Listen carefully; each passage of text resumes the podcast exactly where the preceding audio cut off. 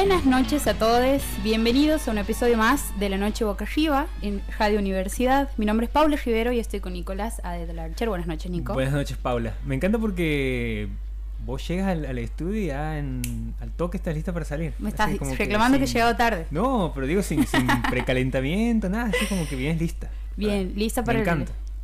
Hoy estoy particularmente motivada. Siento que hoy vale la pena vivir, eh, sí, así. Hacer radio. Hacer radio. No, hacer radio siempre. Siempre. Sí. Incluso cuando uno no tiene muchas ganas. Bueno, algo que siempre decimos aquí que adentro de este espacio es como que se va transformando el, ánimo con el que uno llega y el ánimo con el que uno y se cuando terminamos el programa estamos allá. para arriba. Yo hoy a la mañana sí, me levantó sin, sin ganas de venir. Y eh, a medida que iban pasando las horas me ha ido apareciendo como, como esa gana de volver y estar al aire y hablar de, las cosas que hablamos siempre. Claro, vos pasas mucho tiempo aquí. Mucho tiempo, sí. Sí, sí.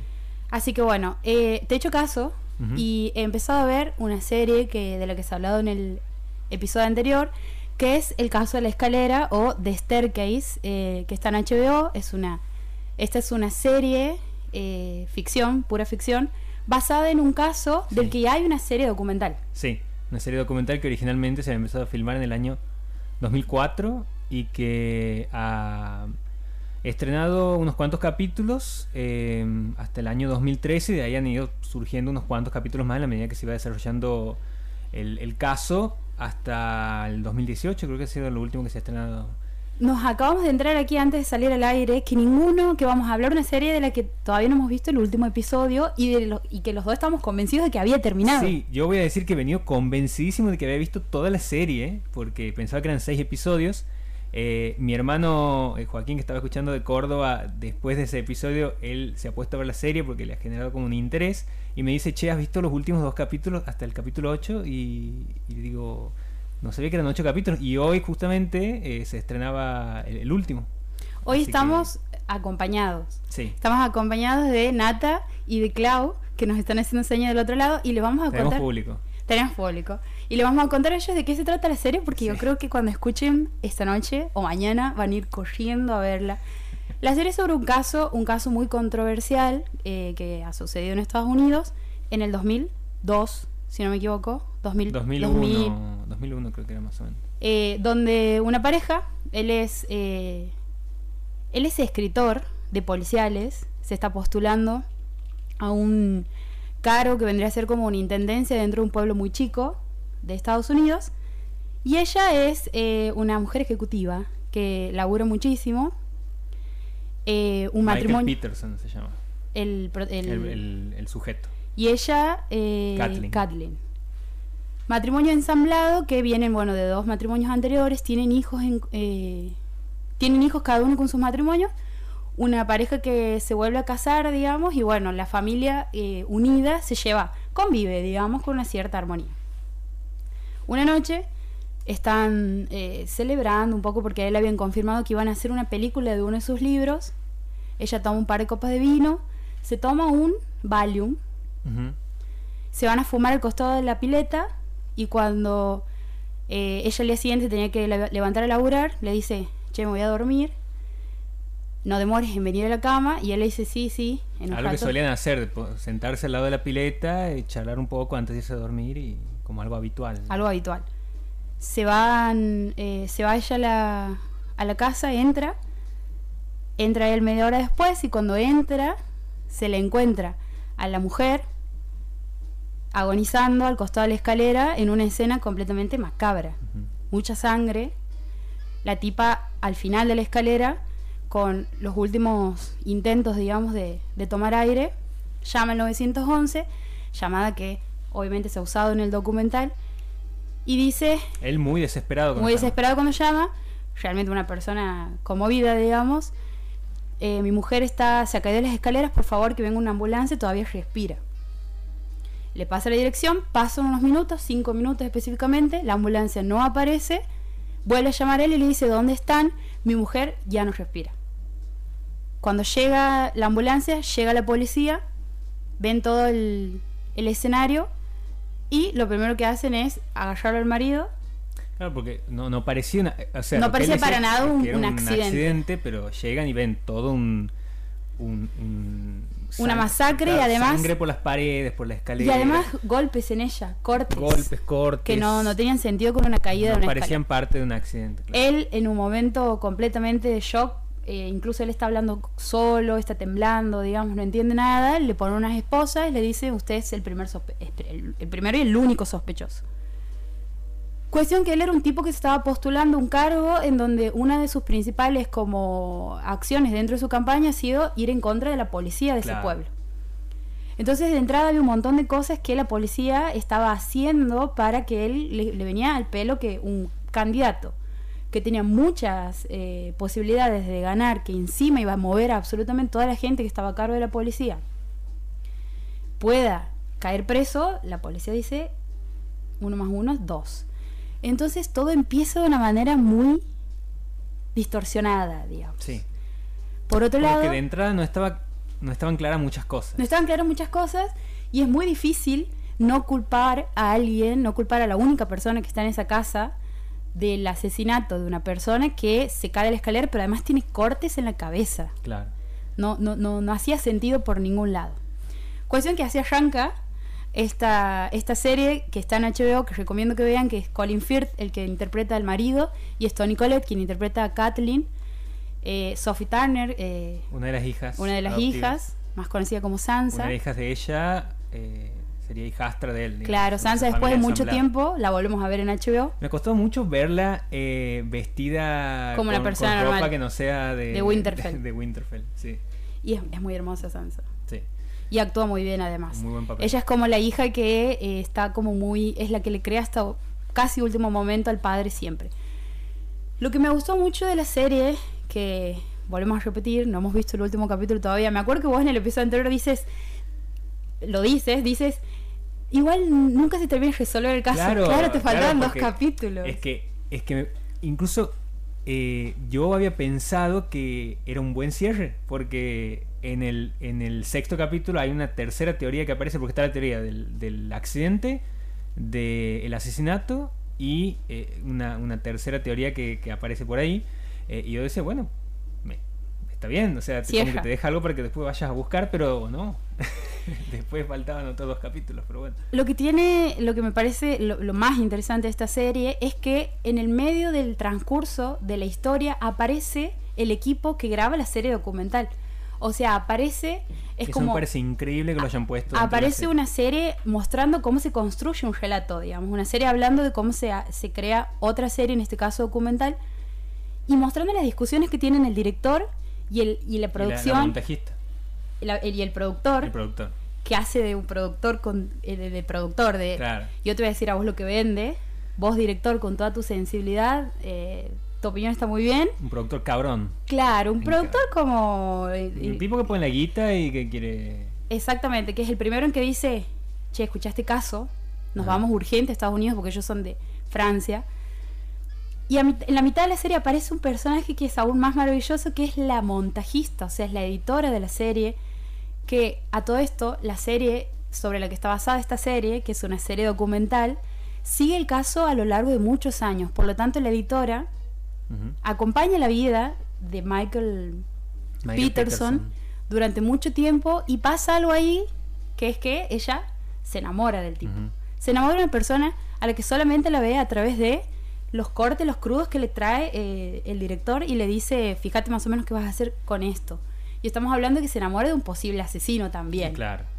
Y ella desde un primer momento diciendo, yo he visto absolutamente todo, él es inocente, pero no tiene manera de probarlo. Es más una cuestión de fe, digamos. En este entrecruzamiento entre la realidad, entre la construcción de una historia, se discute muchísimo y eso a mí me parece... Aquí bien destacado esto, eh, que lo habíamos mencionado en el anterior capítulo, pero está interpretado por Juliette Binoche, Ella, la el- montajista. la montajista. Aparece la menciona Juan desde, desde el más allá. Juan Lop, ¿está escuchando? Sí. Le mandamos un saludo a, a Juan Ramos que hoy va a estar presente. Pará, le quiero preguntar, ¿la vista entera? O sea, ¿le falta ver el capítulo de hoy? O porque acaba de mencionar que eh, está esperando el último capítulo en HBO, entonces quiero saber si la ha visto hasta, hasta el penúltimo o no. Que comente ahora en, en un ratito. Ajá. Eh, en esto de la construcción, de, en, el mostrar cómo se construye una historia, hay una discusión que está puesta ahí que para mí es todo, digamos, a la hora de contar sobre todo un caso tan controversial, que es en qué medida, porque es, hay momentos, hay momentos del juicio en donde aparece una especie de perito, eh, que en realidad la perito forense, que ella da uno de los testimonios que básicamente lo, lo mandan al muere a él, digamos, en donde ella dice los cortes que le encontramos en la cabeza coincide con el de una contunción cerebral, una cosa así, dice ella. Según todos los casos que he analizado, esto indica que ha habido un golpe que a ella le termina, eh, la termina matando, digamos. Ella, la editora, después de investigar, se da cuenta que no, que eh, esta tipa, digamos, había muchos vacíos dentro de su discurso y hay una parte en donde discuten el director, el productor y la editora si poner ese fragmento o sacarlo iba a hacer que en el discurso de ellos, de lo que querían contar sobre el caso, no se note que estaban inclinándose hacia la inocencia. Y, esa, y esa, esa discusión ética, digamos, está presente a lo largo de toda la serie, que es también, me imagino, una discusión que deben haber tenido a la hora de contar la historia en HBO, digamos. Y en la medida que ella se va comprometiendo cada vez más sentimentalmente con él, también empieza como a cuestionarse, digo, como que empieza a aparecer esto de hasta qué punto lo está haciendo porque siente algo por él y hasta qué punto lo está haciendo desde una posición eh, un poco más imparcial o como para que trate de ser un poco más equilibrado el relato. Sí, sí, a mí me ha pasado algo con lo impresionable que, que, que no sé si es tan impresionable, pero en realidad el primero y el segundo capítulo son muy fuertes. Son muy fuertes los momentos donde se muestran las muertes las posibles muertes. Las posibles muertes. Antenoche estaba volviendo a la casa de Joaquín. Él sabía que yo iba. Toco el portero. Le digo, estoy llegando, ok, te espero. Toco el portero. No me atiende. Llamo por teléfono. No me atiende. HBO, Tony Colette tirada en el borde de la escalera, pum, todos los escenarios posibles. No. Y en ese momento digo, bueno, voy a esperar cinco minutos. Si no me contesta, la llamo a la madre. Vean esta serie con muchísima responsabilidad porque habla de la fragilidad de, primero, de la fragilidad de, la verdad, de la verdad como y de la justicia, sobre todo porque, bueno, justicia está dictaminada por personas, eh, y también habla de, lo, de, la, de la fragilidad de la vida, digamos. Porque si les contamos cuál es la, tercera posibilidad de la muerte de esta mujer, y uno quiere encerrarse en una burbuja y prácticamente no salir. Porque no es esperado. No es esperado. Estamos hablando de Staircase, serie que está en HBO. Igual sigue como cierta estructura del, del tipo, el tipo de mm, subgénero del, del true crime. Sí, del género true crime.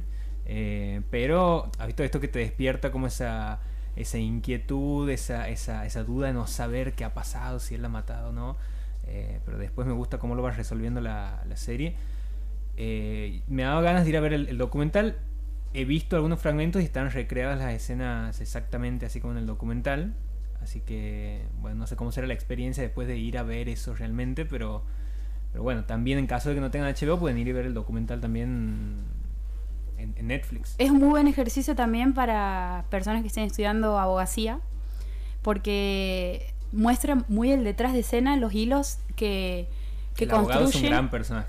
Es un personaje muy principal tanto la defensa como eh, el, fiscal, digamos, como la defensa, eh, y cómo es posible siempre llevar, digamos, las evidencias o el relato hacia donde cada uno quiere y qué, y qué personas intervienen como autoridad que también pueden estar sesgadas, como por ejemplo en este caso una perito forense, como por ejemplo el primer policía que entra al lugar y dictamina lo que ve. Eh, ¿no? Y también muy, muy del, Digo, también está como muy asentado en la época porque en algún punto se empieza como a cuestionar también la sexualidad de él. Sí, sí. Eso está como muy presente en el juicio. Hace poco salió el tráiler de María Marta, el documental que está por que se va a estrenar, si es, si es que se logra vender ese teaser que en HBO sobre María Marta Belsunce. Y el tráiler dice, no muestra nada, solamente lo muestran ella subiendo una escalera, entrando al baño, digamos que es el último momento en donde se la ve, y dice, en toda historia hay tres, hay tres verdades. La verdad del periodismo, la verdad de la sociedad y la verdad de la justicia. Y ella cierra la puerta del baño, digamos que es donde sucede todo. esta serie, digamos, también te, marca mucho eso porque lo que el periodismo empieza a decir sobre él mezcla, eh, va, va dictando el pulso, digamos, de lo que la justicia después termina haciendo, sobre todo porque era una persona, una persona política. Bueno, eh, ¿quieres que te vayamos con la primera canción? Dale.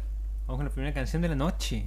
Eh, Coco Rosie se llama esta banda. Ay, hace mucho que no la he escuchado. Y esta canción se llama Restless.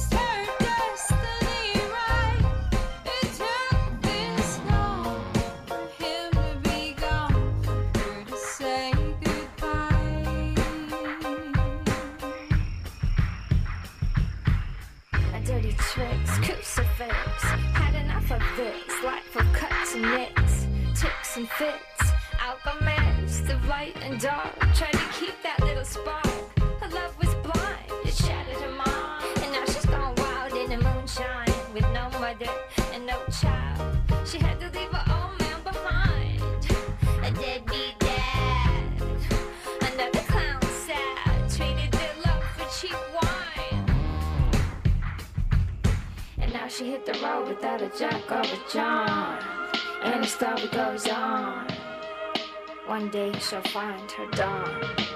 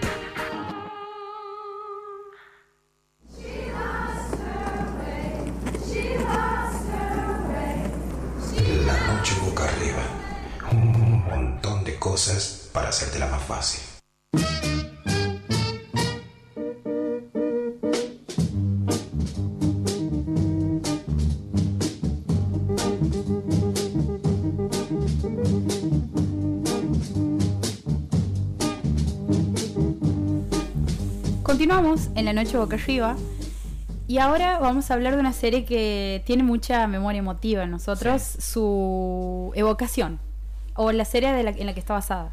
Sí, esta- eh, vamos a hablar de How I Met Your Father, que es un spin-off, sería, de otra serie que se llama How I Met Your Mother, estrenada en el año 2005, un año después de que termina Friends, y esto lo digo porque creo que no existiría How I Met Your Mother si, Si hubiese estado ahí al lado, hubiera existido, si no hubiera existido Friends, porque básicamente es el mismo concepto de un grupo de amigos que se encuentran en un bar, comparten su vida cotidiana y viven situaciones absurdas. Es una sitcom. Según un personaje de YouTube que ahora no recuerdo su nombre, pero que es muy conocido por hacer compilados sobre todo lo que tiene que ver con la generación nacida en los 90, Ajá. él dice que How I Met es Friends, pero con personajes que evolucionan. Personajes que evolucionan, sí, es verdad. eh, y también con el, el uso de los flashbacks y Sí. los flash forwards. Sí, Eh, sí. Porque en Friends no, no recuerdo si... Uno podía engancharse sin saber un po- mucho sobre la historia, a pesar de que se había una continuidad, digamos, pero Sí. en How I Met hay como mucho, mucho discurso, eh, mucho chiste interno, mucho. digamos. Mucho chiste interno y además es una historia contada desde el futuro. Porque está eh, planteada como un- una historia que un padre le cuenta a sus hijos sobre cómo ha conocido a su madre. Eh, entonces ya más o menos se, se juega también con esto de, de saber cómo termina la historia, pero que nosotros no sepamos. Eh, incluso va y vuelve con mucha frecuencia. Hay Amaga con que en muchos momentos va a aparecer la, Claro. la madre y no Eh, es. Y que cualquier persona que aparezca puede llegar a ser la madre. Eh, incluso hay como eh, eh, anécdotas fal- falsas que, juegan con tu, tu manera de entender lo que está pasando. Bueno, ese es How I Met Your Mother que se ha extendido desde el 2005 hasta el 2014. Eh, nueve temporadas ha tenido y bueno, es una serie que hasta el día de hoy la, la sigo viendo. veo capítulos sueltos, los disfruto muchísimo. eh, y bueno, cuando terminó How I Met Your Mother, en algún momento se empezó a hablar de que se podía llegar a hacer un spin-off eh, que se iba a llamar How I, Met Your Ma- How I Met Your Father, que finalmente se estrenó en enero de este año. Y en algún punto nosotros conversando fuera del aire hemos dicho, che, eh, qué- qué que ganas de arruinar todo. Sí, sí, en algún punto sí eh, pensamos eh, por qué era necesario hacer un, un spin-off eh, que se llame así y que cuente más o menos lo mismo. Ya por mediados de este año, qué sé yo, mayo, abril, no- yo tenía la duda de por qué no se estaba hablando de la serie, porque si se había estrenado en enero, algo tenía que comentar si no había leído nada. Después entraron a leer algunas críticas y eran todas negativas. Eh, y con esa curiosidad he entrado a verla. Después de hacerme una cuenta en la plataforma de Star por llegar al nivel 6 en Mercado Libre. Ah, ok. Así como, como de, de casualidad. Eh, y digo, bueno, ya que estoy la voy a ver. Y la verdad que le he disfrutado mucho a la, a la serie. Me ha, me ha sorprendido. eh, porque pensaba que me iba a encontrar con algo completamente distinto. Y me he encontrado con algo muy familiar. En el sentido de que, bueno, ya de entrada la intro es la misma. eh, la manera en la que está planteada la serie es la misma. Y el tipo de humor es el mismo. O sea, la manera en la que está construido el humor y la manera en la que están construidas las, las escenas. En este caso es el personaje de Sophie, interpretado por Hilary Duff. Y aquí voy a destacar el personaje de Hilary Duff porque la serie eh, está dirigida a un público que creo que específicamente eh, tiene 30 años, o sea, a un público... De Que son los protagonistas de la serie. Más o menos esa edad. Claro, son un grupo de treintañeros, eh, pero hay muchas referencias a todo lo que tiene que ver con la década de, eh, del 2000. Eh, digo, Cristina Aguilera, Spice Girls. Hilary Duff en ese Hilary momento estaba Duff, teniendo su propia serie. Claro, por eso digo que es muy importante la aparición de ella, porque ella en ese momento estaba teniendo un lin- gran éxito. Linkea directamente, Y claro. para todo el público que en ese momento era adolescente como nosotros, que eh, después, eh, bueno, ahora Y he estado durante muchos años muy eh, obsesionada con Hilary Duff. Con Lizzie McGuire, que e- era. específicamente con el personaje que ella interpretaba, que era Lizzie McGuire, que tiene un alter ego que era un dibujito animado. Claro. que Una se serie que- por Disney. Que la pasaban por Disney y que no ha durado muchas temporadas. Ha No, tenido de como seis temporadas, supongamos, que no la, no la han repetido durante mucho tiempo en, en- en el canal. No, ha desaparecido. Sí, Después y nunca- una película que yo me acuerdo de haber ido a ver al cine. El cabo. Donde ella hacía de un cabo. No, ella viajaba a Italia.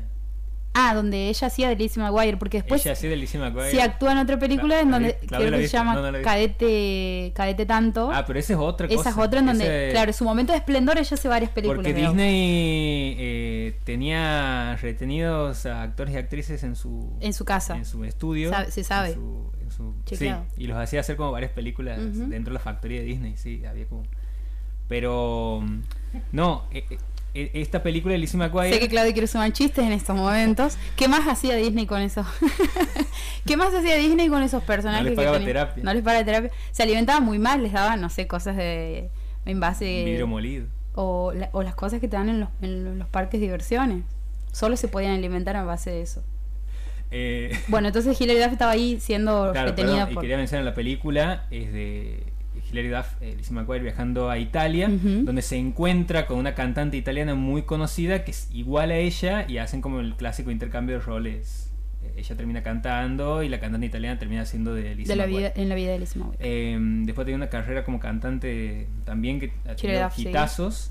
eh, Hitazos. hitazos. Hitazos que han durado un mes igual. No, ¿cómo? Hoy, a ver, Eh, ¿cuándo? ¿Los pasaban en MTV todo el tiempo? ¿Qué? Durante un mes. No. Pero No. vos has vuelto a escuchar.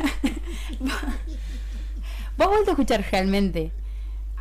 A ver, por ejemplo, mira, te diré que hasta. Yesterday. Come Clean. Sí, pero vos has vuelto a escuchar eso después, Eh, fuera de ese año, Sí, de ese mes. sí, no, para mí vos lo estás. vuelvo a hacer. Eh, lo ¿en qué? hago- Des- No, no, no, imposible. A Mira, veces- hasta canciones de Janet Jackson te escucho de vez en cuando en la radio, pero de Hilary Duff. Hilary Duff. No, no. En la radio no lo han vuelto a pasar. No, El- o sea, no son canciones que sigan sonando. vos dices en tu playlist de Spotify, sí. Claro, sí. Sí. La está eligiendo vos, boludo. bueno, pero vos estabas diciendo de que las vuelvan a pasar. Y que- eh, claro, de que siga Ah, sonando, no, no, no, elijas. claro, no, no. Ah, bien. No han vuelto a sonar. No, sí, eso es verdad, eso es verdad. Como que la han gosteado, digamos, durante, Un poco. no sé, qué habrá pasado. ella también eso. se ha borrado un tiempo. Creo que ha hecho algunas apariciones en series onda La Ley y el Orden o Claro. no sé, pero creo que Estaba esta en un centro de rehabilitación. Después ha hecho otras niños películas, eh, una que hace de, Cenicienta, pero como modernizada la historia. Ah, uh, peliculón. Peliculón. También en el mismo año. También. También. Eh, más o menos 2004. Creo que sí. Bueno, eh, Pero bueno, en, eh, How I Met Your Father. How I Met Your Father, ella es la protagonista de la Sí. serie. eh, y digo que está linkeado mucho con lo que pasa al principio de los, de los 2000 porque ella lo menciona en un momento, como que hace un guiño ahí en la serie, dice, eh, ahora todo el mundo está volviendo a los 2000, como que se han vuelto a poner de moda los 2000. Y también aparece Josh Peck, que es eh, el actor que interpretaba a Josh en Drake y Josh. Ah, Tiene un papel ahí donde hace de Drew, que es eh, uno de los intereses amorosos de Hilary Duff dentro de la, de la serie. Entonces, bueno, estaba como ahí más o menos puesto como un poco a propósito Sí. jugar con eso. Hay varios personajes, porque obviamente si se parece a How I Met Your Mother, hay un grupo de amigues ahí, eh, y están interpretados por, eh, bueno, tin. en general, la canción de Alf sonaba. No, en general, no, yo no los conocía. Eh, no conocía a los actores ni a las actrices que interpretan los personajes. Voy a decir los nombres de los personajes. Uno es Jesse, que es un conductor de un Uber y que además da clases de música en la escuela donde Josh es director. Eh, después está Valentina, que es la mejor amiga de Sophie de Hilary Duff eh, y es compañera de, de piso. De, de ella comparten el, su el Marshall. departamento. Claro, eh, y tiene una relación de amistad muy, muy linda, está muy, muy bien planteada en la, en la serie. Está también eh, Sid, que es el mejor amigo de, de Jesse y que además es dueño de un bar. No es el mismo bar de How I Met Your Mother, pero un poco que sí funciona como el lugar La misma dinámica. la- tiene la misma dinámica, nada más que aquí se sientan como en un silloncito con una mesita ratona. Eh, está Charlie también, que es un aristócrata británico que se muda con Sophie y con Valentina en el mismo departamento. Eh, decide dejar todo, toda su plata atrás y mudarse. Eh, entonces es como la persona que todo el tiempo se está sorprendiendo de eh, lo que pasa en Nueva York y cómo viven los norteamericanos y todo le sorprende, así como, un, como un británico boludo que está ahí haciendo el... Bueno, como... Ya además un poco tonto el personaje, pero de una, de una manera simpática. Sí. Eh, y después está eh, Ellen, que es la hermana adoptiva de Jessie, que se muda a Nueva York. O sea, eh, cuando empieza la serie, ella recién está llegando a Nueva York, porque se acaba de separar de, de su pareja. Eh, con Rachel de Friends. acaba de divorciarse de su esposa, entonces eh, se va a vivir ahí a, a Nueva York con su hermano. Y bueno, Sophie cuenta en el año 2050 a su hijo todo lo que ha pasado con su grupo de amigues para conocer a su padre. En este caso, cuando se cuenta la historia, a diferencia de lo que hacía Javi Met Your Mother, que era mostrar a los hijos, eh, la cámara muestra a Sophie eh, más envejecida en el año 2050 y eh, con una copa de vino contando ahí cómo, cómo ha pasado todo. Digo que me gustó la serie porque está muy... eh, no, no funciona, yo creo que el- su, su ventaja y al mismo tiempo su parte negativa es que no funciona como una serie independiente, está muy atada a cualquier guiño que haya tenido How I Met Mother para replicarlo, eh, incluso de una manera como de espejo, porque eh, hay, hay cosas que para la persona que ha visto How I Met Your Mother eh, al toque van a ser familiares, incluso en el departamento donde vive Jesse es el mismo departamento de Marshall, de Lily y de Ted que han compartido durante la serie, entonces eh, no sé, aparecen las espadas en la pared, aparecen eh, varios guiños ahí. Y hay un capítulo en particular donde vuelve a aparecer. Están llegando mensajes, parece que. No, porque mientras vos estás contando todo esto, que te estábamos siguiendo el hilo de una manera muy, muy atenta, Nico. Ajá. No, sí estoy viendo que están mandando mensajes ahí en el grupo que compartimos. Cuando has mencionado a Hilary Duff, Clau, que está presente aquí, que lo vamos a presentar en instantes, dice, entré a chequear si Hilary Duff aparecía en Eragon, pero no, era Jo- eh, Josh Stone. Acabo de entrar a buscar quién es Josh, Josh, Stone. Josh Stone, una mezcla de Josh Peck. No solo estoy viejo, aparentemente soy blancofóbico. Todas las- que andaba ahora por Argentina, ¿no? No sé. Iba a venir. Buenas noches, Claudio. Buenas noches. Gracias por liberarme. Ahora te Sacamos el cono de silencio. El cono de silencio. Estaba convencido que, que Hilary Duff estaba en, en Eragon. Es muy buena. Bueno, de Evidentemente hecho, soy blancofóbico, sí. Es que como el hijo, como es la gente con el hijo Valeria Massa. Eh, no, no, no. Eh, discriminación al revés. De, es la discriminación al revés. Que sí, Claro, La otra que- discriminación es al derecho, preguntaba. Ah, no estaba, da- no estaba al tanto lo que le pasó al hijo de No. Claudio está un poquito No, no. saturado. No, ahí no sé si el micrófono de Claudio está... ¿Mi micrófono está saliendo bien? Sí, Sí, sí. el tuyo sí. Yo me hay dos como- micrófonos, no sé si alguno El será. tuyo, el tuyo está bien. Ok. El de Claudio no sé si está bien. A ver. No, no, que alejes el micrófono. Que aleje el micrófono. ¿El mío? El, el de Claudio. No. Bueno, y ahora vamos a. Ah, me bueno, me parece que no te tienes que acercar tanto al Yo micrófono, en los auriculares me estoy escuchando como si estuviera dentro de un vaso. No, no, sí está sonando bien. Bueno, Eh, al hijo de Valera Massa, hablando de la blancofobia, lo han golpeado a la salida de un boliche.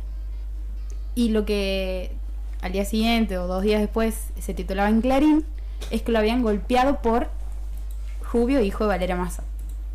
Eh, y el título era Discriminación al revés. ajá. Lo golpearon por. Entonces, eh, blancofobia. Ahí me dicen que estamos saliendo bien los tres. Así que. Bien. Sí puede. Wow, soy uno de los tres. Sos uno de los tres. Wow.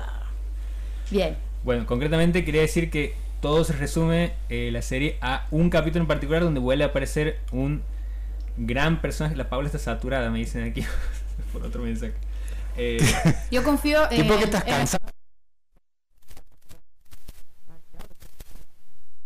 Yo confío en el criterio de Claudio y se escucha bien mis auriculares, en los tuyos también. Yo estoy bien. Bien. Eh, hay un capítulo en particular donde aparece, vuelve a aparecer Cody Mulders a ser de Robin. ¿Ella hace de Robin? Ella hace de Robin, vuelve a ser de Robin en la serie. Para, para, para, para, para, para, para, para.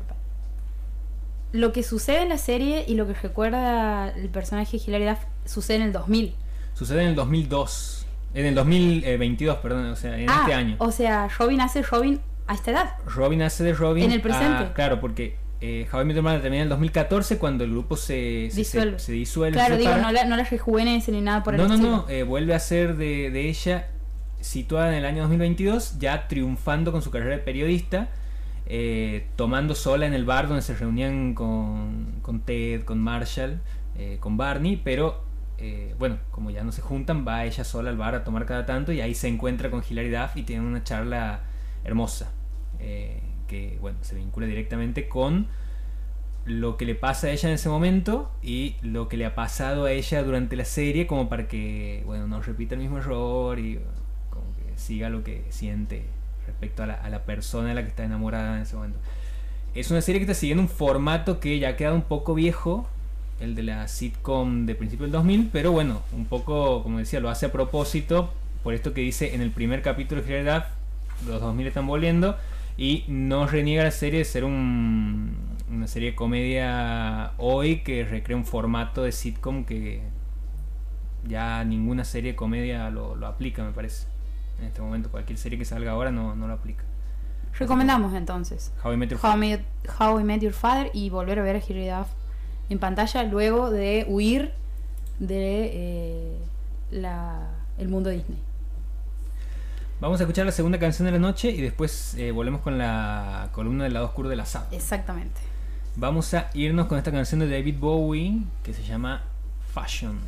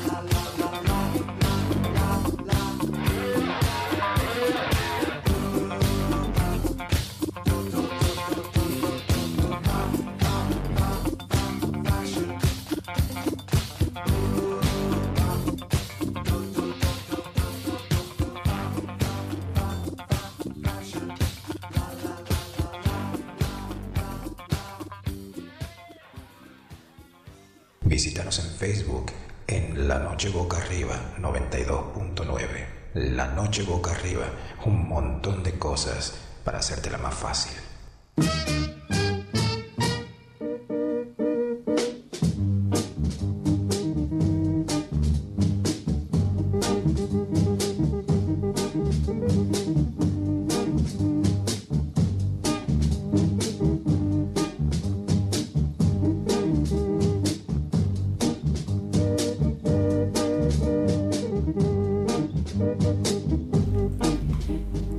En la noche boca arriba y ahora sí, no tenía puesto los auriculares, y ahora sí le damos la bienvenida oficial a nuestro amigo Claudio Rojo que nos viene a acompañar haciendo el lado oscuro del asado. Hola, Buenas noches. queriendo saludarles, ahora sí, oficial y no fantasmáticamente presente Bien. en el estudio. ¿Es en el estudio? ¿Es el término? ¿Es el estudio? Es en el Sí. estudio, sí. Sí. Algunos dicen en el piso, pero me El suena piso. que, Que no hay sillas. que no hay sillas. Claro. Sí, además es como medio de, de radio de antes, me Ajá. parece decir en el piso. Estaba con nosotros en el el piso. Ajá. sí. ¿Cómo habrá surgido eso del piso, no? Que es como... que, que extraño. Me parece que eh, me imagino, no sé, que tiene Sí. que ver con que habían varios pisos en los porque cuando, a ver, si decimos dónde lo hemos escuchado esto, siempre son en radios enormes, como eh, no sé, estoy pensando en Radio del Plata, ponerle que Ajá. suelen usar la expresión en el- estamos en el piso. Me imagino que se debe a que la radio está ubicada en un piso, dentro de un edificio, que probablemente Como nosotros. Sí, El eh, cuarto lo piso. manejé. Sí, exactamente. El cuarto piso que el ascensor Un llega el señor tercero. gordo dueño de los medios de comunicación. un, un, un señor, un piso dentro de un edificio que está eh, que al que le pertenece un señor gordo dueño de muchos medios de comunicación. A eso me imagino que Con tiene que ver- rastas. Con rastas. rastas. Con rastas. Se sabe. Bien. Hay que decir que eh, nos estamos contando hoy con la presencia de nuestro amigo En, pe- en Juan en Ramos. persona, en pero persona. nos está acompañando en espíritu. Claro, está participando ahí enviando mensajes y escuchando atentamente. Y hay un tótem aparte. Hay un tótem, un- claro. un tótem. Simbólicamente está. Powerade. Que creo que es una palabra que podría tranquilamente bien representar a Por nuestro, a supuesto. nuestro amigo Powerade. Sí. Una persona con mucha energía cuando aparece. Habíamos lanzado una consigna, bueno, el, el tema en realidad de la, de la columna de hoy, más que una consigna, eh, de películas para ver en estado de ebriedad. Películas para ver en estado de ebriedad. Lo prometimos y lo vamos a cumplir. Y ahí he visto que alguien ha comentado. ¿Sí? Sí. Con una peli. Ah, sí, es verdad. Gente de Cinema, Cinema Moloco. Moloco. Cinema Moloco que sucede de una manera muy triste los mismos días que, que en el mismo momento en que se eh, lleva a cabo este programa. Es, es una discordancia espacio-temporal No que debería. No que- debería resolverse de alguna manera. Urgente. Sí. Porque. Ya he elevado mi queja, he dejado ahí asentado. Yo también, eh, me parece que es más probable que se cambie el horario del programa a que ellos muevan su día en el... Así que Ernesto Pico Vamos a cambiar el horario del programa y después ellos van a cambiar el horario del- de las proyecciones, capaz. lo vienen manteniendo hace un tiempo. A mí me parece que Antes este programa debería estar un viernes. Ah, el viernes están los chicos, ¿no? Que están de la moviola. ¿Hasta qué hora? Hasta las 10. Y Podríamos. después está la Asociación de Músicos Independientes. Tiene sentido, tiene sentido. Est- Esto se llama castración. Me parece que Se sí. llama castración Sí. y es no todo se puede y hay que ejercer la renuncia de- en Ah, algún momento con alguna cosa. Hay que tratar de juntar, ¿no? Ya que contextos está el mismo día, ya es una solución a Ah, un par de claro. cosas. Sí. Eh, hay que ver cómo sigue. Menos mal que no está la, la moviola claro, también. en, en- en, eh, el día de proyección de películas, pero Eso, ahí también podría ser otro problema, sí, sí. sí, sí. Ok, películas entonces para ver en estado de ebriedad. Antes de venir unas amigas me habían sugerido, me habían dicho, ¿también son las mismas películas para ver fumado? Yo creo que no. Ellos me han contestado eso. Yo he dicho sí, y ellos me han dicho, pero no es el mismo estado. Pero se pueden combinar las dos Yo, cosas. habría que ver, Sí, habría que ver, hay que hacer un diagnóstico no diferencial. sale bien. No en este programa sale no se hace apología de eso tampoco. Eh, eh, No, eh, claro, no, no, no. Estamos en contra de la guerra y de esas cosas. Y de las sustancias. ¿Vos ¿De crees que Juan Luis Guerra? Estamos en contra de Juan Luis Guerra y los 440. Sí. entonces, para vos no es lo mismo? No es No, lo no es lo mismo y, y me, no me he dado cuenta eh, eh, al, al momento de, de conversar la consigna, me he dado cuenta después cuando elegía películas que eran, va- vamos a llamarle como eh, cine stoner o Exactamente. cine sí. que puede ser visto eh, en un contexto de, de, de- de stonerismo, para castellanizarlo un poco, y, y la- la- las pelis que aparecían en ese con esa idea no, no, no eran la, la misma. De todas maneras, ha sido un camino, un viaje del héroe, entender cuál era mi lugar en esta, en esta consigna. No ha sido lo que me imaginaba. Voy a pedir que me adelanten el turno Bien. de terapia Ok. a raíz de esto, pero, pero ha sido un, un descubrimiento meterme en este, en este túnel. A mí una película, eh, ahora que has dicho que vas a saltar tu turno, voy a tomar ese lugar. Cuando he pensado en esta consigna, he pensado, ¿cómo a uno le pega el alcohol también? Exacto. Ujú. Porque es muy subjetivo, depende cómo uno está en estado de ebriedad, porque si una per- hay personas que toman y se ponen un poco sad, entonces no vas a ver mientras estás llorando una peli que quizá te quiera hacer reír, pero si uno está triste no va con ese tono, digamos. ¿Qué tipo de borracho es uno? Primero digamos, es ¿no? esa pregunta, exactamente. En mi caso, eh, soy una borracha inquieta, entonces quiero hacer cosas, quiero hacer muchas cosas. Ese puede ser un título del. Eso del- puede ser, soy una borracha inquieta. In your face, Elvira. Ese, ese, ese puede ser el título del podcast, pero es lo que me sucede cuando bebo en ese umbral lindo, digamos.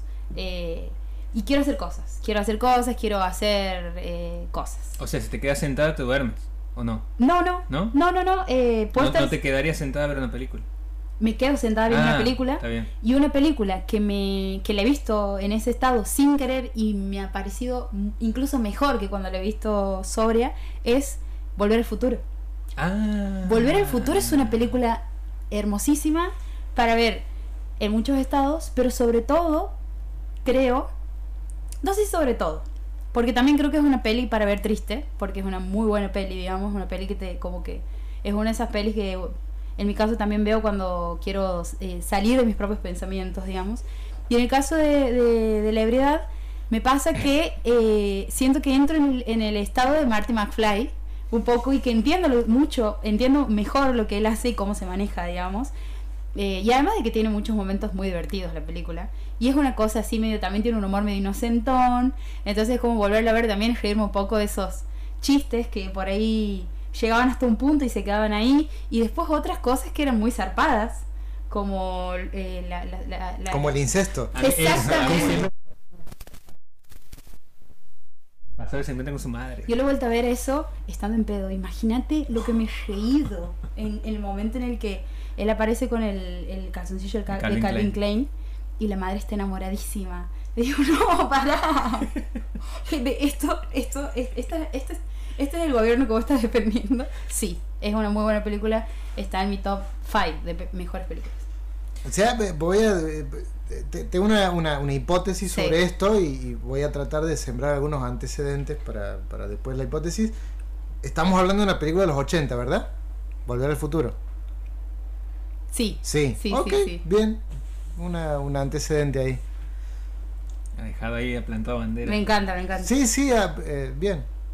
Ya, ya veremos si, si, si suma. No, no sé, Nico, si tiene. Eh, a mí me pasa de que eh, estábamos conversando antes del programa con, con Jazmín sobre la, La consigna. la consigna y, y estaba la pregunta esta si se digo eh, de acuerdo a qué tipo de borracho es uno si, si se puede llegar a ver una película estando ebrio o no eh, o si te genera no sé si a ciertas personas sentándote quedándote quieto frente a un televisor te genera como sueño Depende de lo que uno tome. Depende que to- y, y claro, y ahí, y ahí surgía esto de eh, ciertos consumos audiovisuales con eh, distintos maridajes de, de bebidas. No sé, por ejemplo, me acuerdo que en algún momento nos juntábamos a ver Game of Thrones eh, y teníamos un hashtag interno eh, que, que Juan estaba ahí también en el grupo, que se llamaba Brindar con Cersei, donde eh, Game of Thrones, siendo una serie donde se consumía mucho vino, Muchísimo. Un vino La- particularmente claro. Claro, eh, siempre en lo- los domingos tomamos vino, como para acompañar la, la serie. Hermoso. Sin llegar a un estado de ebriedad, sino eh, como una cosa solamente de- de- del, del consumo en compañía de esa serie. ¿Eso puede explicar el éxito de Juego de, De- Tronos? Y por qué muchas personas siguen considerando que el final es bueno. Nada. Ah,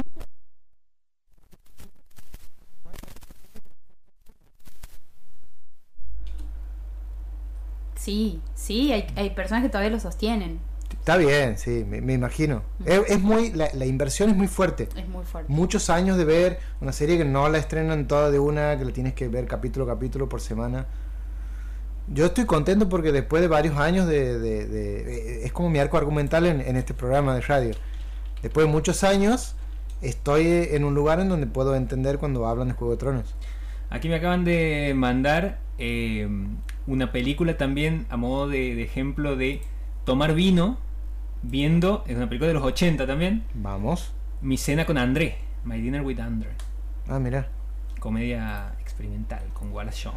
A ver, mi cena con André. No sé si, no, no sé si la he visto.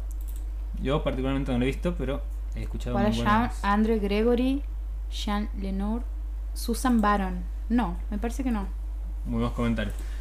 Eh, y después me pasa, por ejemplo, con la cerveza, de capaz que la, la tomaría más en un contexto de ver eh, una película más onda Volver al Futuro, más onda. o sea, una de Batman, una de Marvel, ese tipo de. Ah, con ah, una cosa más de, de agite. Sí. Sí, sí, hay una cosa que es que antes no pasaba en la sala de cine, que es vos puedes ir al cine y comprar cerveza y, y entrar a, a ver la película con cerveza, que es algo que antes Claro. no había. El kiosco de la sala de cine no te vendía cerveza, te vendía gaseosa a lo sumo y nada más. Y eh, en algún momento, no sé, si hace, no sé si hace tanto, pero creo que la primera vez que, que me he dado cuenta que se podía comprar cerveza para entrar al cine ha sido con. No, no hace mucho, ha sido con Thor Ragnarok. Que es una película ideal para entrar a ver con, Claro. con cerveza en plan. Por lo general se estrenan tanques en los cines Sí. y te venden cerveza y. Sí, es como que te embotan para que no te des cuenta que la cosa no está buena. Algo así, o que no está tan buena, o que no sé, pase. Igual Thor Ragnarok sí, sí está buena, pero pero debe haber algún algún sustrato de, de- embotar al, al espectador para eso. Algo de eso me parece que pasa con Volver al Futuro. Y Sí. es de qué manera la- la- la- la- el, el embotarse te permite velar un poco la cuestión del incesto y que vos te rías de eso o que la incomodidad no te impida disfrutar el, el- el- artificio argumental de, de que eso esté ocurriendo. Me parece que, que alguna cosa así. Yo no tengo, por ejemplo, memoria de gente contándome de Volver al Futuro, que sí ha habido mucha que me ha hablado de esa película, pero nunca nadie ha mencionado o ha puesto sobre la mesa el, el elemento de Marty McFly está siendo seducido por su madre. Su madre, sí. Eh, y mucho menos otras cosas, como por ejemplo eh, Marty McFly de golpe en la 2 se convierte en un niño que ha crecido, se ha convertido en un, en un, en un joven que es idéntico a un amigo que tenía esta pareja. Como que no, no, le, ha- no, no le genera ninguna Hay alarma muchos- a nadie. Sí, sí, hay, mucho- hay muchos guiños ahí como puestos, pero no, no necesariamente, que creo que si hay una revisión de la película, porque las personas que no notaban esa, ese incesto, la habían visto de, de, de- de grandes, ¿sí? Las que, de- Las personas que, hablaban de y no, y no destacaban el tema del incesto. Eh, en algunos casos sí, pero eh, creo que ha, ha habido una, un, un- un redescubrimiento de, de- de la película en, en foros primero y después en, en- en reseñas de, de youtubers que, que tomaban eh, con, la, con, con el guiño de la nostalgia la, la- La peli. la revisión de la película y entonces tomaban eso como, che, nadie está como comentando lo que pasa alrededor de, de este tema. Igual ha- hay algo de, de- de- de los años 80, eh, este dato, por ejemplo, de- del cine de, de- de Volver al Futuro, que es una película extremadamente inofensiva en términos de quién la realiza, la produce Spielberg, la dirige Robert Zemeckis, eh, es eh, vainilla, vainilla, vainilla pura, es, es un blockbuster, no, no es una cosa así en el, en el, en, en- en el- no es una película under, claramente no, no lo es, y sin embargo el significante o el elemento a- narrativo que tiene que ver con el insecto es, es bastante fuerte, pero volviendo al tema de los 80, que es una década que está siendo revisitada en, el- en términos de lenguaje cinematográfico por series y por películas hoy y por bandas sonoras y por música, por bandas que hacen canciones y qué sé yo, y discos. eh, esto del neón y de y de pensar que algo puede ser revisitado con el, con el velo del alcohol, como diciendo, es una década que, que necesitamos ponerle ruido para disfrutar, para entenderla de otra manera o para metabolizarla de otra manera nosotros como espectadores ahora en el 2000, no sé, 15, 20, 22. Pero hay algo ahí de lo, de lo ominoso que, que, se compensa con, con, la luz y con el ruido y con el sintetizador. Y, y en este caso del lado del espectador de, con el embotamiento que, que, me parece interesante porque Claudio José Esca, psicoanalista en la sala porque quiere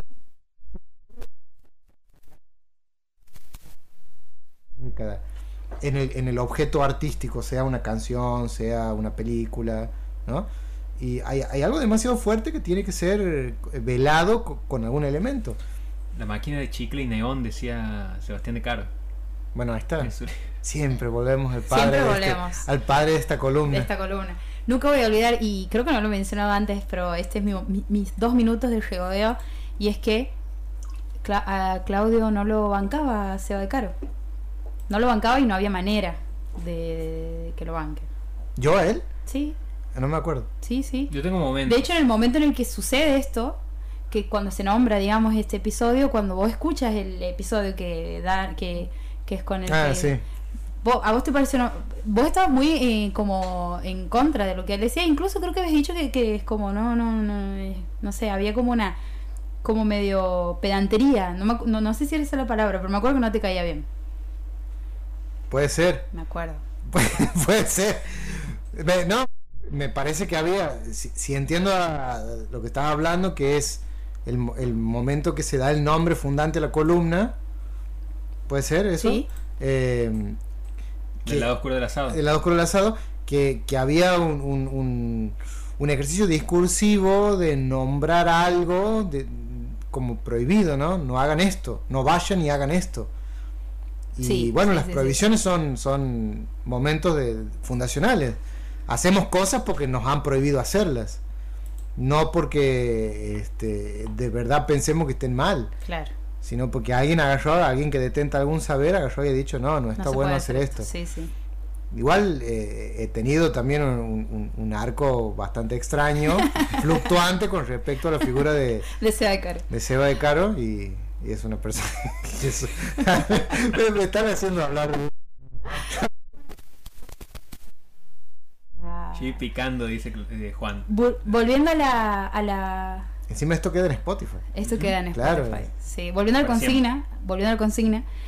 Otra, eh, otra bebida que creo que combina, que marida bien, y, me parece que vos has nombrado una palabra que debería dar pie a un ciclo, a un ciclo de cine, en donde se maride bebidas y se invita a ver una película, es como esta película va con vino, va con tal cosa, esta película va con cerveza.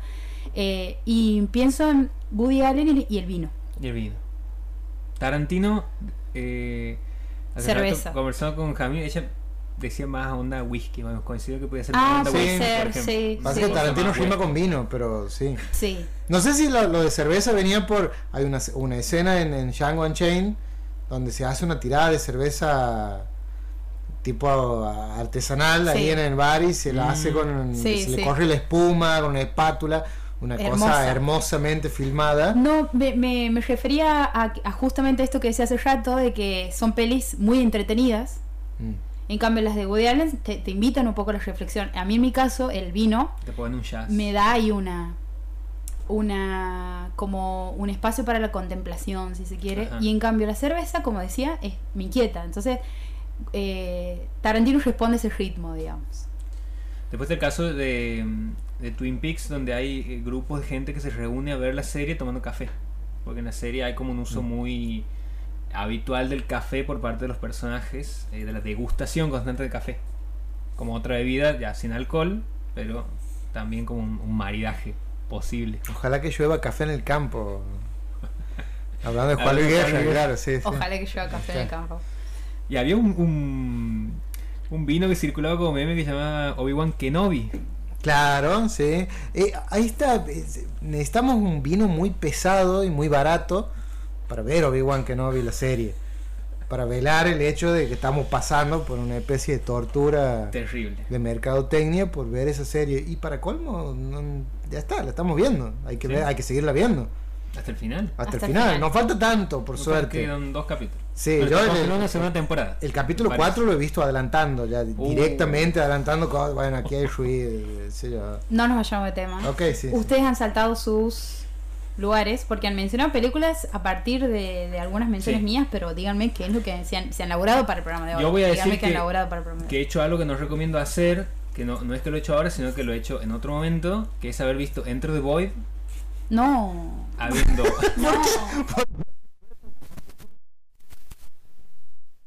No. Haber visto no, menos no. Clímax, pero Enter the Void, no, creo que Enter the Void es peor. Sí. Eh, sí, Estoy de acuerdo. sí. He visto Enter the Void, no solamente con alcohol encima, sino otras cosas. No da. Eh, no, no, la pasó muy mal al punto de que tenía que parar la película y. no, no, no he podido terminar de verla. Eh, un- una cosa muy traumática. ¿Y vos en ese momento qué, qué te estaba pasando en tu vida?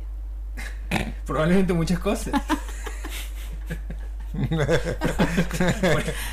Ok. Estabas entrando en el vacío. Estaba entrando en el vacío. Pero, perdón, ¿lo has visto hasta el final? No, no lo he visto hasta el final.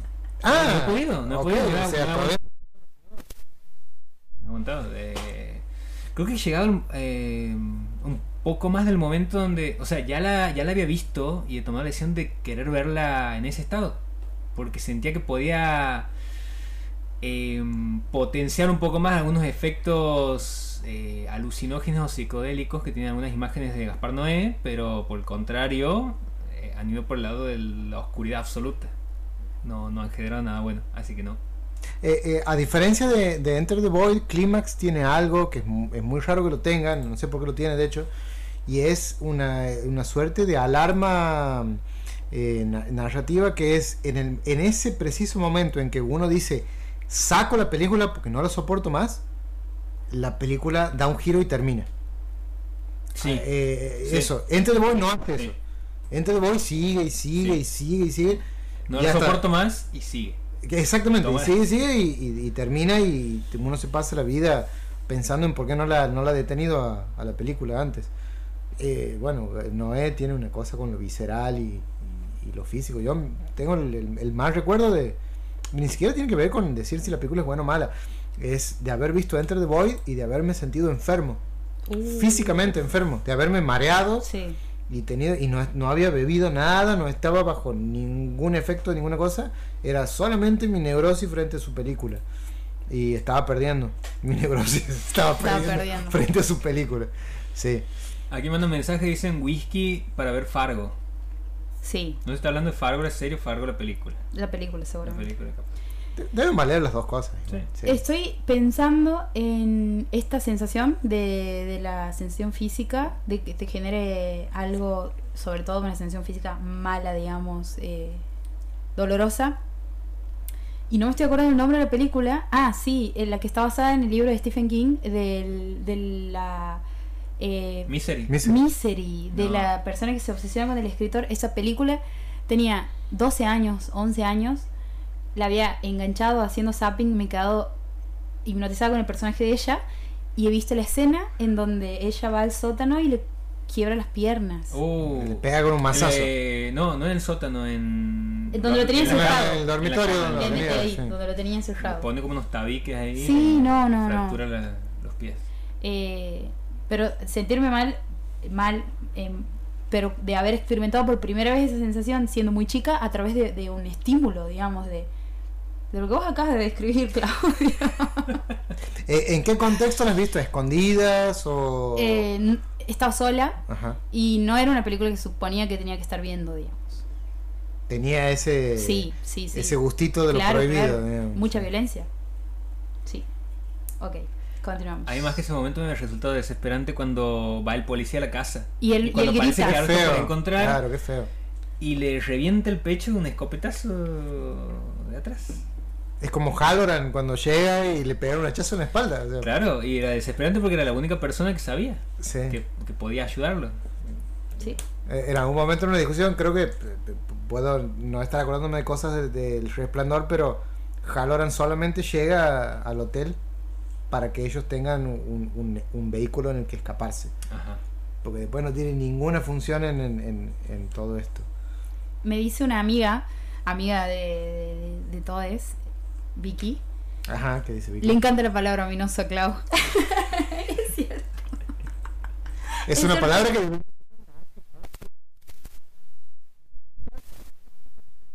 Usas muy seguido, es cierto.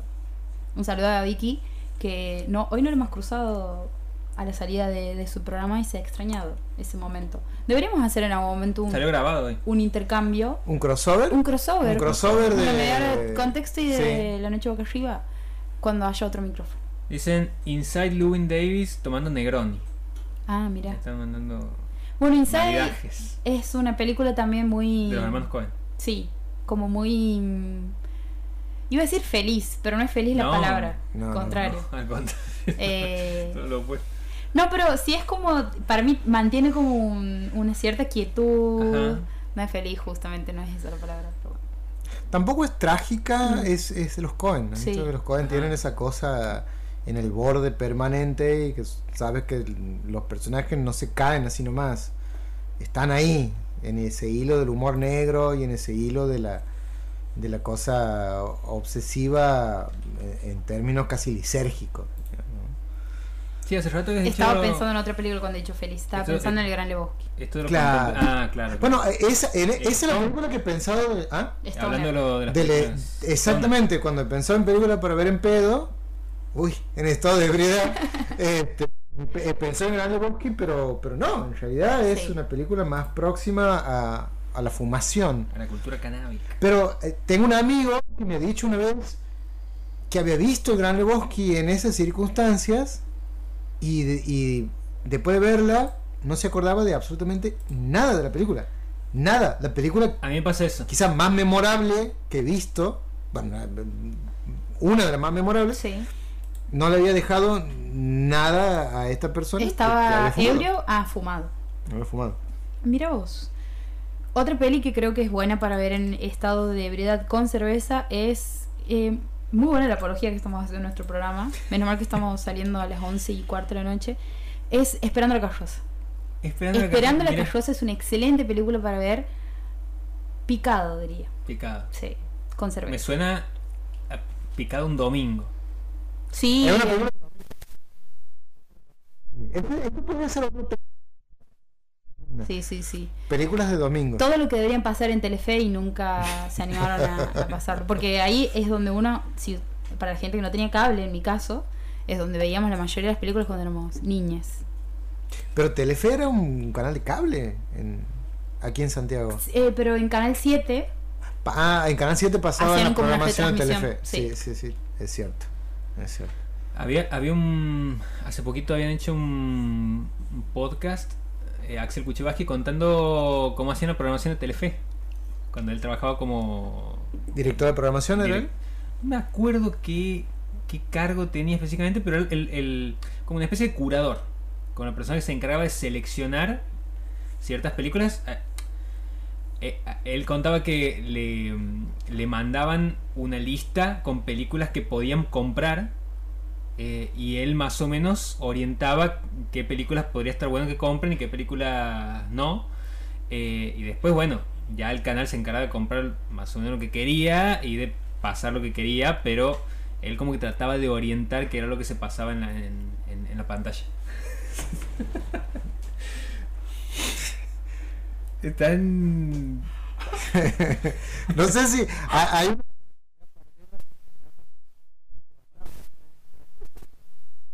sucediendo en Twitter. Ah, ok. Esto está sucediendo en Twitter. Eh, Juan acaba, acaba de, Nota, pestaña. Acaba de mencionar que eh, me encanta que Vicky haga una mención de la palabra fab de Claudio, que es lo que es ominoso. Escucha. Mientras lo leía decía Lomi no so tu nuevo emprendimiento de venta de lomitos. Muy bueno. Muy bueno. un pueblo. No quiero. Es muy bueno, ¿no? No quiero, lo, lo, voy a tomar, espero que no me denuncien después. Eh, la autoridad. Los derechos, sí. Bien. Continuemos, perdón. Eh, ¿Escuchamos otra canción? Pasamos a, la, otra canción y después rescatame, conversando. Rescatame. Eh, no sé si Claudio le quiere presentar o lo presento. Todavía no he hecho la lista, yo no, no, no he hecho mi lista. Ah, ¿Es verdad? Vamos a la canción. A generamos suspenso, la gente se queda a escuchar. Y... Eh, es, es una, la canción se llama He brother, he's my brother. Eh, no, perdón, he ain't help. No. Por supuesto que era un programa que involucra el alcohol. Teníamos que haber tomado para venir. Eh, y es de Bill Medley. Y es una película de la que hablaremos en breve.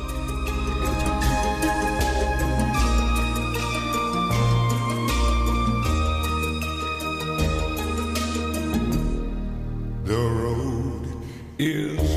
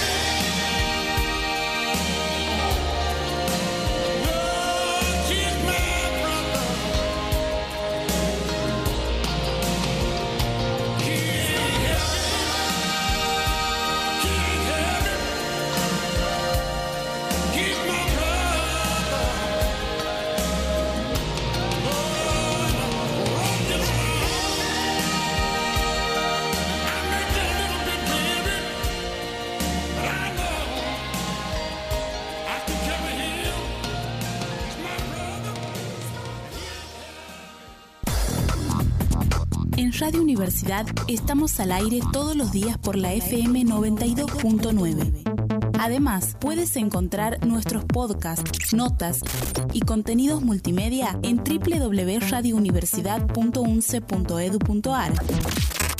Y puedes vincularte desde ahí a todas nuestras redes sociales. Escucha la radio cuando quieras, como quieras y compartí lo que más te guste. Radio Universidad, más voces para escucharnos mejor.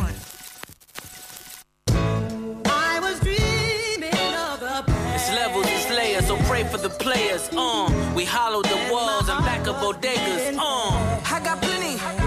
It's so many, yeah. They say gimme. He got plenty, yeah. bruh, ain't flexing, you cramping. My weight keeping on the bikes like ambling. Weight loss, rent loss, scrambling. Now pass the champagne to the champion. My niggas get money, get money, get money. Like yay sampling. Gun stutter, make the drum line like grambling. MGM gambling. Blew small mansion. Annoyed cause this calling Lon Von Lanvin. Who you stamping? The niggas just standing, it's not me. They censor and block me. You hollering top five, I only see top me. Award shows, the only way you is to rob me. It's levels, it's layers, so pray for the players. Clip Clip 'em, baby, if he flinch at the price of Bottega. Uh. I got plenty. It's so many, yeah. They say gimme. He drying. Kevlar in this Balenciaga jacket lining. You and your income combining. I'm sending Lorraine Schwartz diamond mining. Find 'em. I came up with Enzo drifters, so you got to understand there's a difference. There's window stickers and window liquors. You know the type. Always trying to get in your picture. Always trying to get the dope through in your sister. We won't bagging up the work. Wouldn't be no dishes, be no Christmas, mistletoe, be no kisses. Made a way for ourselves. We ain't need no wishes. Ah, it's levels, it's layers. So pray for the players. Uh, we hollowed the walls and back up bodegas. Uh. I got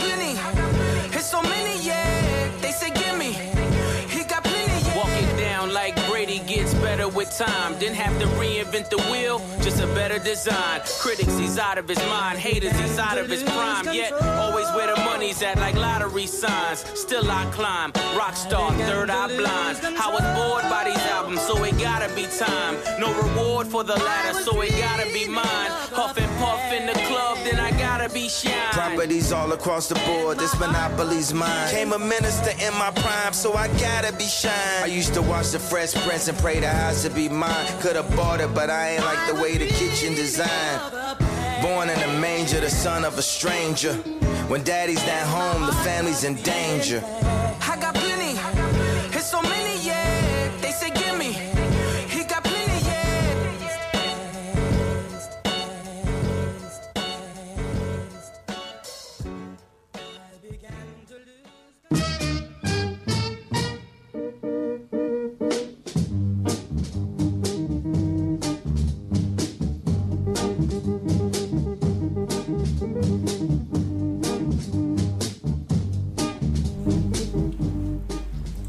Estamos hablando de películas para ver en estado de ebriedad. Y la persona que había propuesto esa columna, esta consigna, no ha hablado todavía de Todavía sus no ha dicho películas. Todavía no ha dicho cuáles son.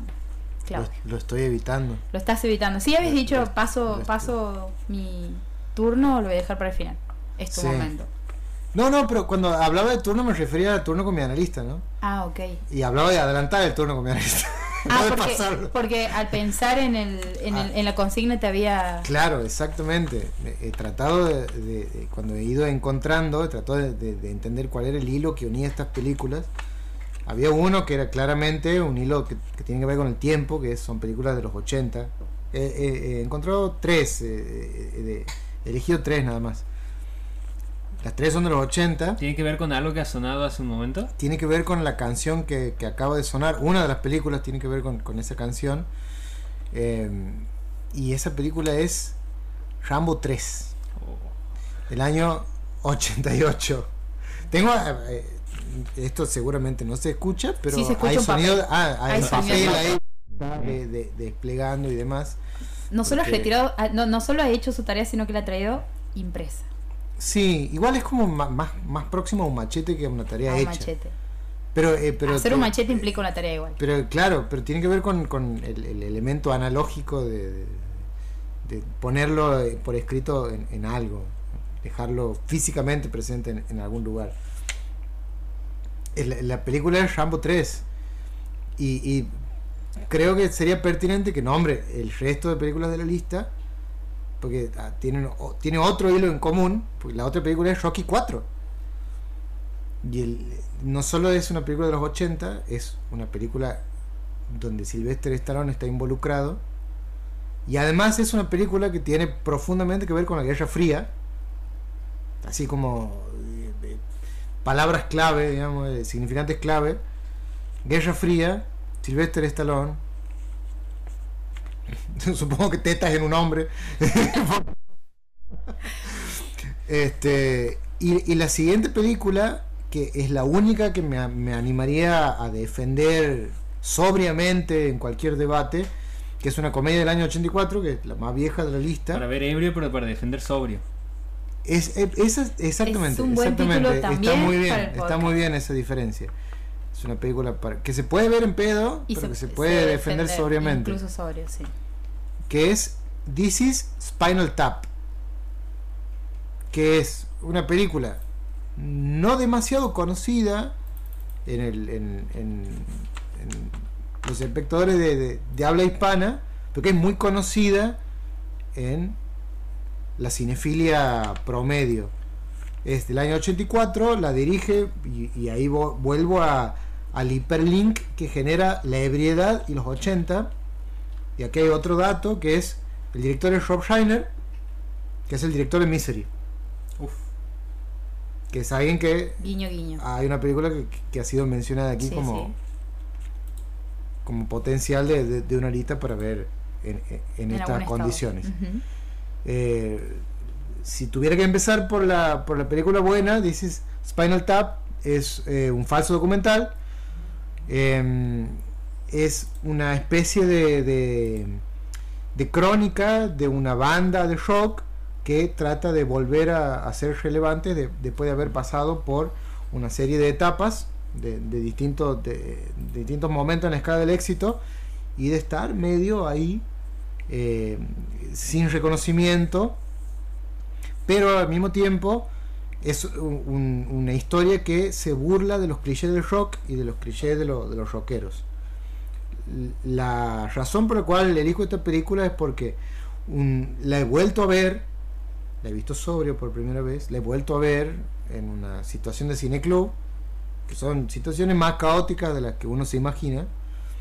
Eh, también eh, presentándola a la, a la peli, pero bebiendo mientras la película transcurría y eh, encontrando, creo que, alguna sintonía con eh, lo, que, lo que pasaba eh, en términos narrativos con, con los personajes. Era una manera de acompañar el desarrollo de, de- de estos personajes y de, también de, de reírse solidariamente con eh, eh, estos momentos que medio que se totemizan de lo que es la vida eh, en el exceso o crear en un contexto de, de- de excesos. En definitiva lo que quiero decir es eh, tomar mientras se la ve es algo que, que te ayuda no solo a reírte de ellos, sino también a reírte con ellos, de, de lo que pasa ahí. Fuera de eso es una película extraordinaria. Es tan, Tap. es tan importante, es tan importante la película esta que eh, los, lo- los actores que, que componen la banda Spinal Tap, eh, la Billy banda se Crystal, llama Spinal. Tap, ¿ah? Michael McKean. Para Michael- en Better Soul, pero además está está. Fran Drescher haciendo de una una chabona que labura en la discográfica y que maneja unos cuantos hilos Está Bill Crystal. esta Billy Crystal son eh, eh, cameos prácticamente no creo que no eran Fred Wheeler. estos estos estos actores no, no tenían la importancia que tienen hoy a, a la, a la luz de la historia Billy Crystal es el protagonista junto a Meg Ryan de eh, cuando Harry conoció a Sally También, también dirigida. también dirigida por Rob Reiner Ahí tiraba ese dato Juan, recordando que dice que esta era la película que iba a traer también para, para conversar. ¿cuál? eh, cuando Harry conoce a Sally. Eso, Bueno, eh, es una, es una muy buena. y ¿Estamos es- hablando de tres películas del mismo director? Sí, sí, y es una muy buena peli para también ver eh, en estado de ebriedad cuando Harry conoce a Sally. Claro, bueno, volvemos a esto, ¿no? De que, que es la ebriedad para cada quien, ¿no? Como una cosa de acompañar, una cosa de reírse de algo, una cosa de empatizar, de velar. ¿Por qué Rambo 3 igual? El- hay un episodio eh, doméstico de hace algunos años con, con un amigo, estábamos en una discusión dentro de la, de la saga Rambo, estábamos pensando, eh, a ver, eh, eh, Rambo 3 se trata de lo siguiente, Rambo tiene que ir a rescatar a, a- a un personaje dentro de, del universo que se llama el, el coronel Trautman, que es básicamente la persona que lo ha preparado. En, en Rambo 1 medio que las funciones de padre que lo, que lo educa. En Rambo 2 medio que es el padre que lo envía al mundo a hacer algo. Y en Rambo 3, eh, este coronel, esta figura paterna, pasa a ser otra cosa, pasa más bien a hacer algo del orden de la paridad. Le hace, pasa a ser alguien fraterno más que paterno para, para el personaje. Entonces, eh, eh, en la discusión con, un amigo estábamos pensando a quién estaba dedicado la, la, la, peli Rambo 3. Ocurre en, en, el- en Afganistán, estamos hablando del año 88, que cuando se estrena la película, la película es rodada previo al 88, contexto Guerra Fría, cuando se estrena Rambo 3, la Guerra Fría estaba en puertas de terminar, eh, era menos relevante eh, en, en términos de propaganda, era menos relevante, entonces Estaba más fría que nunca. estaba más fría, sí, sí, sí, estaba congelada. Entonces, eh, lo, lo- lo que, lo, que, mm, lo que pasa ahí es, este personaje del coronel termina siendo secuestrado por el ejército ruso, que seguían siendo los malos en ese momento, todavía eran los villanos por, por, por- por excelencia de- de- del cine eh, anabolizado de, de acción de Estados Unidos de, la era de Reagan, y em, el personaje de, de, de Stallone, que es Rambo, tiene que vincularse con una población autóctona afgana, que eran los, y aquí lo he anotado, porque es- me resulta difícil de, de recordar, los mujahidines. Sí. Yo me acordaba de los talibanes, me, me acordaba... ¿Cuáles son los talibanes? ¿Te acuerdas que aparecen los talibanes? Y me dice, no, son los, son los mujahidines, o mujahidines, no me acuerdo cómo me lo dice él. Y entramos en una discusión de do- literalmente de domingo, pero de domingo a la siesta, o sea, ya con varias cosas encima. Y entonces tomamos la decisión de ver la película para resolver la discusión. No, no ver.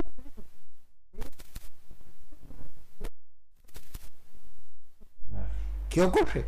Buscamos esa escena, que está bien al principio, Y terminan viendo toda y la película. terminamos viendo la película y terminamos los dos en un estado de emoción absoluta que me ha llevado a acordarme, en- dentro de otras cosas, de la canción que acabamos de, de- de escuchar, que es esta, ¿no?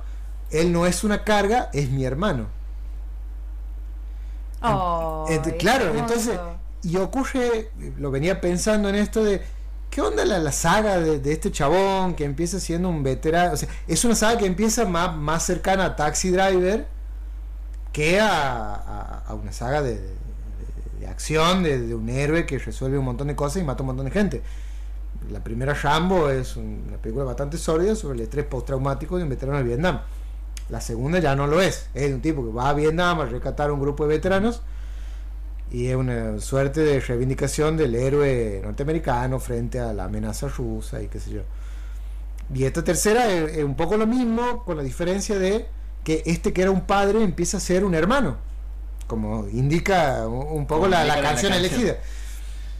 Y la, la primera película que, que- que había elegido, que era eh, This is Spinal Tap, la, la trama, más allá de que es un, un falso documental sobre una banda de rock, que sé yo, la trama de la peli, porque tiene una trama y tiene un, un desarrollo de los personajes, trata de el cantante y el guitarrista son los que suelen estar en- como en pugna en la, en la- en la mitología de, de- de las bandas de rock, el cantante y guitarrista. Eh, en este falso documental lo que hacen es eh, problematizar su amistad por el ingreso a la historia de esta banda de la pareja del cantante. Entonces el guitarrista, que es como el mejor amigo, y bueno, y hay toda una cuestión ahí de que, que la- lo, fraterno entre amigos que, que es, digamos, la sexualidad de mete ni vida, es alguien a quien podrías tomar como objeto de deseo, pero no, porque hay una prohibición, entonces empieza a, a desear a, a- una mujer y lo reemplazas por tu, por tu mejor amigo de, la adolescencia y, hay una pugna ahí, esta cosa como tradicional de, de- la cabeza occidentalizada del varón. De eso se trata esa película, de dos amigos que se tienen, que se pelean y que se tienen que volver a encontrar. Y Ramo 3 es un poco eso, digamos, ir a rescatar al amigo. Es ir a buscar a, alguien que bien, empieza siendo padre, pero en esta película es un amigo. Y la tercera película que, elijo, pero sin pensarlo, sin racionalizar nada de esto, Rocky 4. Y de hecho la elijo porque hay una escena en Rocky 4 en donde el, personaje de, de que es el cuñado de, Rocky, a él le regalan un- un- una suerte de robot, es una película de los 80, de- creo que del 85, confirmo del 85. Eh, Rocky, que es un boxeador triunfador multimillonario, le regala un, robot a su cuñado para su cumple, y este robot, eh, en definitiva, responde a las demandas de, de Polly, responde sensitivamente a qué es lo que Polly quiere, qué es lo que necesita. Y uno cuando es chico, que cuando yo he visto Rocky 4, eh, no entiende que lo que se está jugando ahí es una película que se trataba de un boxeador de, de Filadelfia que eh, termina volviéndose exitoso y que era un, un- un chabón pobre que pelea con, un tipo súper consagrado. En Rocky 4 se convierte en, de golpe, una inteligencia artificial, un robot que tiene capacidades para interactuar con, con un ser humano y demás. O sea, la película se vuelve loca, eso quiero decir. La película se vuelve loca en sí misma, el guion no tiene, al punto de que ahora hace poquito ha sacado un, un- un- un corte, Estalón, como diciendo, ah, no, pero esta película, como nosotros la conocemos, era, era mejor cuando yo la pensaba, no sé, una cosa también loca como debe ser loco Stallone. Y le ha quitado la escena esta del robot, inteligencia artificial, así, y casi Ah, que le... saca de la. Eh, yo no he visto esto, Ajá. pero entiendo, porque he leído cosas, que es uno de, de los elementos de la, de la historia que ha sacado. No es ni siquiera eh, relevante la trama, casi que interrumpe la película cuando aparece en los 80. Porque eso era lo que hacía el cine de los 80, interrumpir la, la- noción de la realidad que tenía la gente. Y, está bien, te- tenía eso, era como una señal de que no te puedes tomar en serio esta película. Se ve que Stallone se la toma en serio y él cree que la Guerra Fría termina cuando eh, Rocky le gana a Iván Drago. ¿no? Es una fantasía de, de varón con, con- con- con muchas tetas, ¿no? que, que- que tiene, que, que es, eh, yo le puedo ganar a la, la- la Guerra Fría, a, a la Unión Soviética, ganándole una pelea a, a Iván Drago. Igual es maravillosa la película. Yo Aquí no la- estoy- sí, sí, Aquí sí. estoy viendo que eh, gente ha comentado el posteo de Stallone donde decía que para el 35 aniversario iba a cortar el robot. Que han dicho no cortes el robot y él les contesta ya no me gusta más ese robot. es un bajón. Porque es casi como negar tu historia, ¿no? Negar un momento de tu vida que, en donde te pareció razonable, donde eras adulto, tenías plata, porque eso es importante. Poner un robot. eras adulto, como decir, eras adulto y eras potente, loco, eh, y has hecho esto porque podías. Entonces, dejarlo al robot. Eh, eh, eh, bueno, Stallone no es George Lucas, pero es más o menos lo que hace George Lucas con, con la, cuando saca la edición especial de, Star Wars Tocando. retocando, que, que en realidad es como eh, sobrepotente, ¿no? Eh, como, eh, puedo cambiar todo y entonces cambio todo aunque sea ridículo. Bueno, Stallone le, qui- le quiere quitar la ridiculez, pero quitarle la ridiculez vuelve más ridículo lo que queda. O sea, le, le, le, le- le quiere donar seriedad a su película y le quita brillo. Claro. Y la película esa no tiene seriedad. De, de todas maneras, y estoy diciendo esto porque esto es lo que pensaba, la única manera de soportar ese elemento de la trama es estando embotado y estando en pedo y, y semi loco como, como loca está la película. ¿Cómo le consiguen lo proponía? Pero Rocky 4 se trata de alguien que pierde a un amigo. También. Entonces ahí me he empezado a, a- a dar cuenta de qué tipo de borracho soy. Ese borracho sentimental de los amigos. Porque las tres películas están hilvanadas por el elemento de la fraternidad y de, de la amistad y de la lealtad. Ahí, ahí hay una cosa que está, que está atravesando estas narrativas. Así que est- estas, son, estas son mis películas, son películas que tienen que ver con la Guerra Fría, con la industria, con los 80, y no sé qué dice eso de mí. Ahora, ahí me, sor- Mucho. ahí me sorprende que alguna de esas películas iba a ser una película coreana. No, no. Que siempre lo tengo asociado con... bueno, Conmigo. Pienso en películas coreanas y pienso en Claudia. sí. No, no, pero son, son películas de, para ver Muy, muy consciente. muy Sí. consciente, sobrio y, y- Porque aparte es difícil seguirlas. Claro. Pero no porque las tramas sean complejas, sino porque...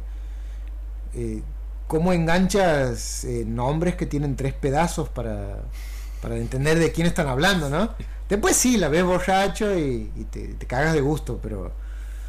Pero no, no, no, no son películas que, relacionaría con, con la ebriedad. El Gran Lebowski ha sido otra que he asomado ahí de... Porque la he visto también en situaciones de, de mucha... De mucho jolgorio con, con otros amigos. Por alguna razón también esto de... Sigue siendo un hilo, evidentemente. Meta, meta cinematográfico incluso. Que es- estás tomando y no estás solo. Estás con otra gente. Entonces, eh, estás en una situación de, pasarla bien y, y qué sé yo. Entonces, la estás viendo con gente que también se divierte, que también está tomando. El, el, el, el- ¿cómo sería la, el otro lado de esto, el reverso, el reverso de la consigna, que lo, que- lo que me ha hecho pensar la consigna también, es que en algún momento de los primeros, de la primera década del 2000, eh, estábamos con unos amigos muy en situación de joda, también entonados, Ajá. y ponemos Million Dollar Baby. Uf. ¿Por qué? Y lo, eh, pues, no sabía, o sea, está bien, sabíamos que era una película seria, Ajá. pero, qué sé yo, mirando al baby, poné la película de la boxeadora, qué sé yo. Hasta que- Hablando yo. Claro, ponemos la película y era al, al, a los primeros 15 minutos duraba la cosa de estar tomando, cagando de risa, qué sé yo. Después era un silencio absoluto. So- es como cuando es- son esas anécdotas de yo estaba borracho Hasta que. hasta que ha pasado esto y se me ha ido todo. Entonces también eh, eso como algo interesante de, de lo que te puede provocar el cine o cualquier arte que te conmueva, pero te seca de inmediato. Pero así, y te pone en alerta. Porque todos hemos quedado así, en silencio. Y cuando terminó la película, cuando termina mirando al baby, nadie se quería levantar a ponerle stop al, al, al reproductor de DVD, no tenemos control remoto. Ninguno quería hacer ninguna acción que implique salir de, de lo que estaba cada uno sintiendo. Exacto, el acto físico estaba abolido. Era todo el acto emocional de haber recibido el- los golpes de esta película. Esta serie de, de- de recomendaciones de, y, y sobre todo la consigna me lleva a pensar en que me gustaría, mientras te escuchaba Clau, pensaba en cómo, bueno, lo que vos decías al final, cómo una película eh, te induce o te lleva o te, te, te hace entrar en un estado y cómo a veces el estado con el que uno llega acompaña esa película y también eso filtra un poco lo que uno está viendo y pensaba en otra consigna que la podemos dejar para el próximo para la próxima columna de, la, de, lado oscuro del asado cuando también esté Juan que es eh, películas para ver y aquí volvemos a lo mismo de que tiene que tiene que ver mucho con la subjetividad que es películas para ver cuando uno está triste Mm. Rambo 3, eh, Rocky 4.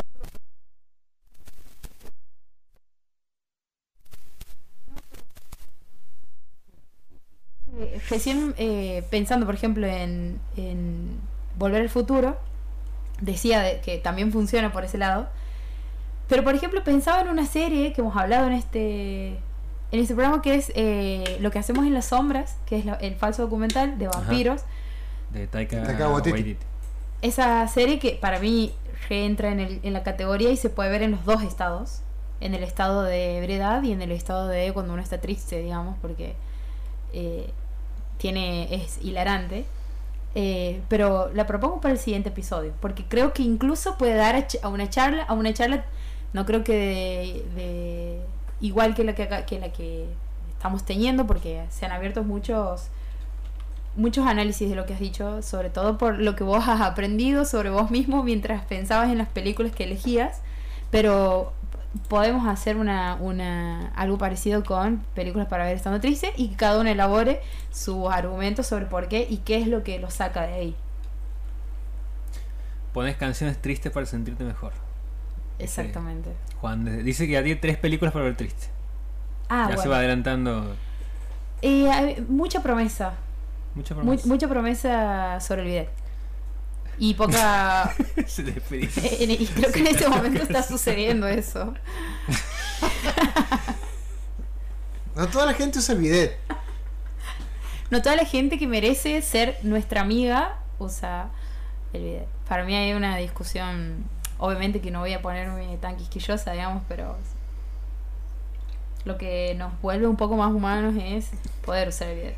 Ahora, eh, Ah, eh, mira. eh, es tan cultural el bidet que hay lugares en el mundo en donde promesas sobre el bidet no, no, No tiene sentido. No claro, Ningún sentido. ningún sentido. Ningún sentido. Yo creo que con eso nos podemos tranquilamente despedir. Sí. Sí. Oiga, la recomendación que han hecho de, de esta serie, de... How I Met Your Father. No, no, no, antes...